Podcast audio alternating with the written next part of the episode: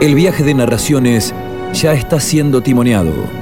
Alejo París y Rodrigo Lauman conducen Relatos épicos de un bufón. Lo que hacemos en vida resuena en la eternidad. La historia juzgará. Relatos épicos de un bufón presenta Ecos del pasado. No venimos a contar lo que pasó, venimos a contar lo que se dice que pasó.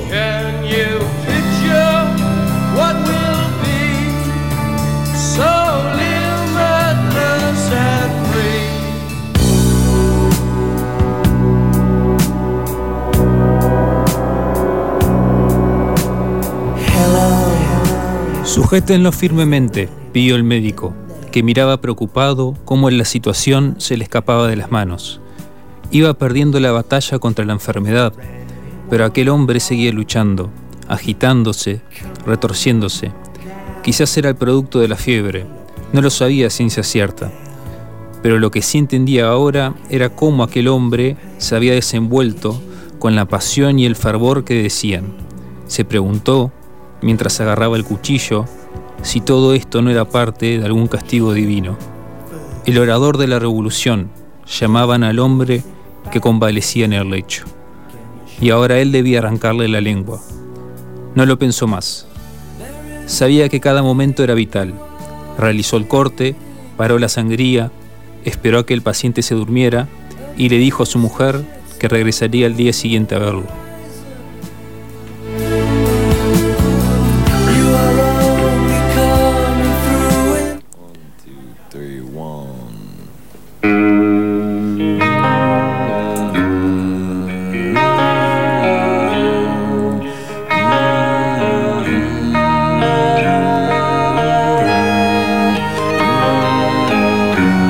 Bien, como bien eh, dijimos al principio del programa, en la introducción, vamos a hablar de algunos de los personajes de lo que fue la gesta de mayo, este eh, acontecimiento tan importante para lo que es nuestro país, que tuvieron gran importancia, gran relevancia en ese momento y que luego fueron, por distintos motivos, dejados de lado. Eh, en el cuento hablamos específicamente de uno, del orador de la revolución, que así lo llamaban, que es nada, nada más ni nada menos que Juan José Castelli.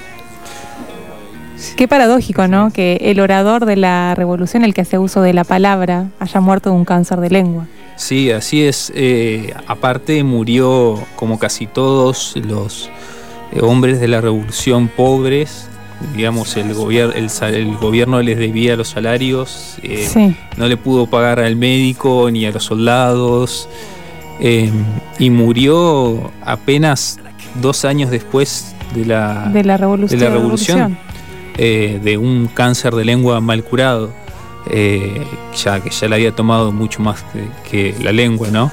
Em, era el primo de Belgrano. Exactamente. Eh, por digamos, parte materna, eh, era uno de los intelectuales de la, de la Junta y a pesar de ser uno de los intelectuales de la Junta, en Argentina yo siempre digo que ya desde el principio empezamos con mala pata porque dejamos al militar al mando, a Cornelio Saavedra, y mandamos a los intelectuales a combatir, ¿no? Mandamos a, Belgrano, mandamos a Castelli, mandamos a todos ellos, los mandamos al combate, que no tenían la más pálida idea, los tipos se la bancaron bastante bien dentro de todo. Sí. Pero bueno, no tenían la formación eh, eran abogados todos. Bueno, de hecho, hablando de esto, ¿no? Hay un, hay un autor que seguro lo debe conocer, que es O'Donnell, que habla sobre la militarización de las masas. Sí. Eh, ¿Cómo fue el, proceso de militarización de la, de la sociedad? Entonces, eh, adhiero a esto que, usted dice, digamos, de que empezamos con, con el pie izquierdo. O con el pie derecho. Bueno. si vamos a, cuestiones ideológicas. Bueno, pasa que Cornelio Saavedra, precisamente, ese que es el otro personaje al cual yo quería también, del cual iba a hablar, eh, precisamente él tiene tanto poder, son Castelli y, y Saavedra son quienes van a hablarle al virrey y quienes van a decirle Lo que yo comenté la semana pasada, Esa- no se acalore, señor, que la cosa no tiene remedio. Como decir, Eh, che, flaco, andate porque Claro, tenés la o sea, hora contada. El que, la elocuencia, y por el otro lado, si la elocuencia no bastaba, tenía a todo, el- a todo el regimiento de Patricio atrás, El digamos. peso de las armas. Exactamente. Entonces, eh, bueno, lo que hace Saavedra es, tenía mucho poder porque tenía todo la- el cuerpo de milicias. Las milicias son eh, gente común que se arma para momentos de necesidad. Exactamente, y que bueno, tuvieron su auge en las dos, eh, en las dos invasiones inglesas. Después de eso fue como, bueno, nosotros podemos, la gente está militarizada, está armada y se puede organizar. Así es, pero Saavedra va a perder muchísimo poder, muchísimo poder, cuando, a partir de 1813, cuando llega un personaje también sumamente importante para todo lo que va a ser el proceso de independización, independización del Río de la Plata y de, de todo el continente, eh, que es San Martín, Sí, que va a, a hacer la profesionalización, digamos, va a iniciar el proceso de profesionalización del ejército y ahí todas las milicias van a empezar a perder, perder poder porque ya va a empezar a haber cuerpos profesionales, si se quiere decir de alguna manera, digamos. sí, hasta, hasta que bueno, luego después ocurrió lo que fue la, la fragmentación del, del o sea, la, la desunión del territorio nacional. Oh. Ahí eh, Saavedra hubiese sido Sí, un rey. Dudo, dudo que, que hubiese, digamos, que la figura de, de Rosas hubiese sobresalido si todavía existía Saavedra. Y- Mire lo que le digo. Igual le digo, eh, hay, hay que tener en cuenta que y esto es curioso porque Saavedra, pensar que el primer presidente de la Junta, que fue, si se quiere decir, el primer mandatario, digamos que era el que tenía la, digamos, la voz cantante en la Junta, eh, no, eh, digamos, no es forma, no, no es, no forma, él, no nació, digamos, dentro de lo que hoy sería la República Argentina. Claro, él, él, eh, en, lo- en- en los límites actuales él es boli- sería Exact- boliviano. Exactamente. Nació creo que en, en, en Chuqui- no, en, En Pot- en Potosí, en Oruro, en lo, que hoy sería sí, Oruro, Exactamente. eh, donde estaba la, la- la mina, donde, Sí. o donde está actualmente, porque todavía funciona esa mina de, de plata. Así es. Y son figuras que tuvieron finales eh, muy tristes. No, no sé cuál es el final de, de Cornelio Saavedra. Lo que sí sé de, de Cornelio Saavedra, y que bueno, esto eh, eh, se lo recomiendo a las personas, aquellos que usan Instagram, hay un blog que se llama De Historia Somos, y es un tipo que escribe sobre, sobre historia y lo hace de una manera muy amena. Y bueno, ahí me enteré de un, de un par de cosas sobre, sobre Cornelio Saavedra que no sabía, que no estaba al tanto. Eh, él como que hasta último momento jugó un, un papel muy ecuánime, era como que si no, no, no se sabía si estaba del lado de, de, lo- de los, de los realistas cubriéndole la espalda al, al virrey o si estaba del lado de eh, los revolucionarios de la jabonería de Vieites, como, como hablábamos la, la semana pasada. Y bueno, luego que llegan todas las noticias de, de- de- de lo que sucedía en Andalucía, especialmente en Cádiz, con, con- con la Junta de, Cádiz, dice, bueno, nosotros no vamos a correr la misma suerte de España, vamos a conservar los derechos soberanos en nombre de Fernando VII hasta que se restablezca la situación. Sí, era, en realidad era un mecanismo que todos los, eh, los todos los países, por decirlo de alguna manera, Claro. digamos, utilizaban, se- eso se llama historiográficamente la mascarilla de Fernando VII, se llama porque todos lo utilizaban como excusa para no, digamos, para que no viniera otra potencia y dijera, bueno, no quieren ponerse bajo pro- protección nuestra. No, nosotros estamos bajo la protección de Fernando VII. Mentira, hasta estaban todas, digamos, preparándose para independizarse, digamos, y inclusive si nosotros, eh, el gran problema que hay es cuando Fernando VII asume de vuelta, Exactamente. digamos, luego de la derrota de Napoleón en, en Waterloo en Waterloo. 1815, Fernando VII hay, hay- eh, hay una gran puja en la cual todos dicen, bueno, ¿qué hacemos? Porque hasta ahora tenemos esta idea de que, de que siempre dijimos, eh, bueno, hasta no, le, guardamos el- la sillita a Fernando VII, pero ahora volvió, digamos, porque nadie pensaba que iban a vencer a Napoleón. Y Eh, estaba complicado eh, pensar sí. en... en- Pero entonces volvió en Napo- Pero ¿qué pasó? Fernando VII, en vez de decir, no, vamos a hacer una mesa de, digamos, para charlar, para ver la situación, dijo, no, desde México para, para abajo le voy a cortar la cabeza a todo el mundo. Y así fue como mandó Eh, ento- a, a tropas realistas a, a matarnos. ¿sí? Entonces, digamos, todos los criollos de acá hasta México, básicamente, dijeron, bueno, ya perdido por perdido, nos independizamos todos. sí.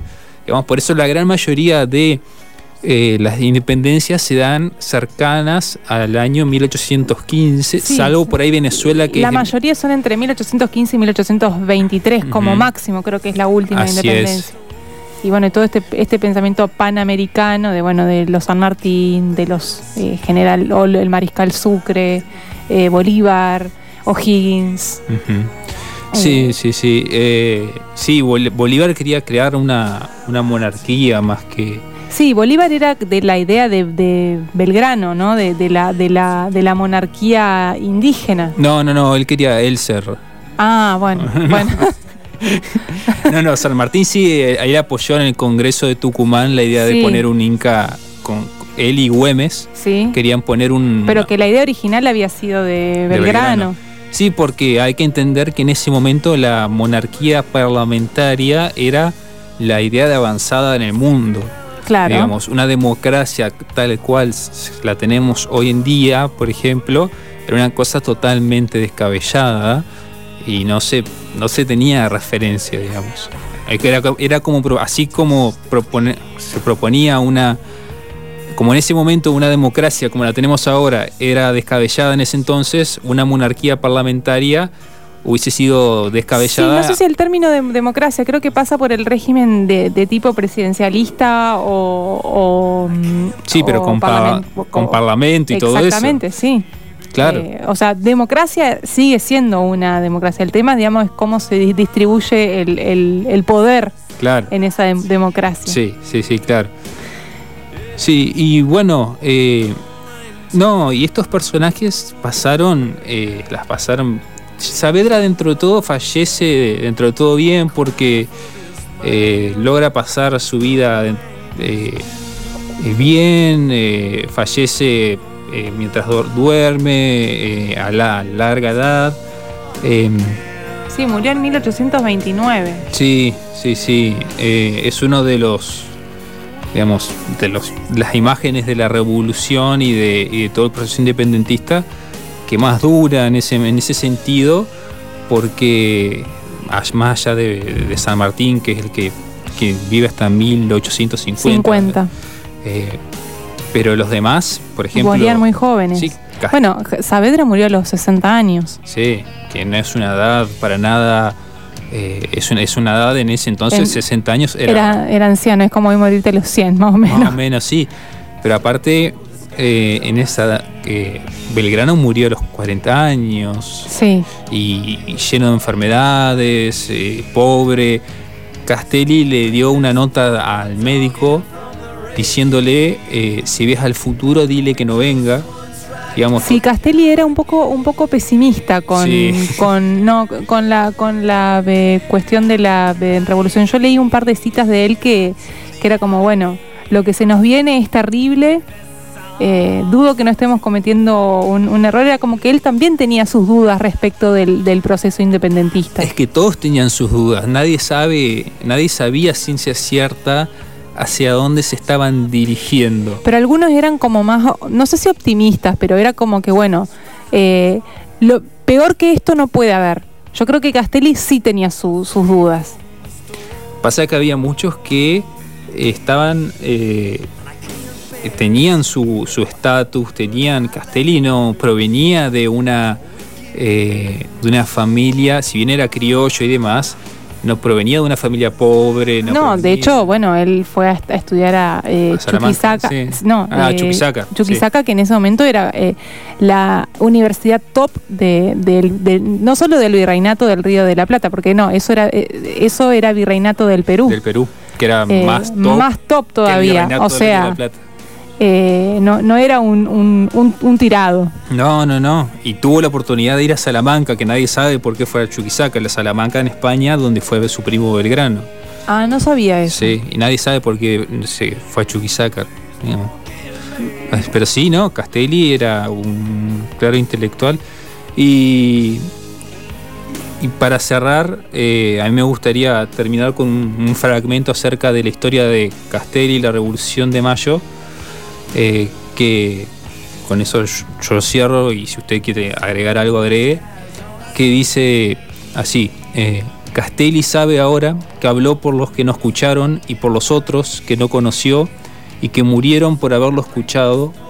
Castelli sabe ahora que el poder no se deshace con un desplante de orillero y que los sueños que omiten la sangre son de inasible belleza.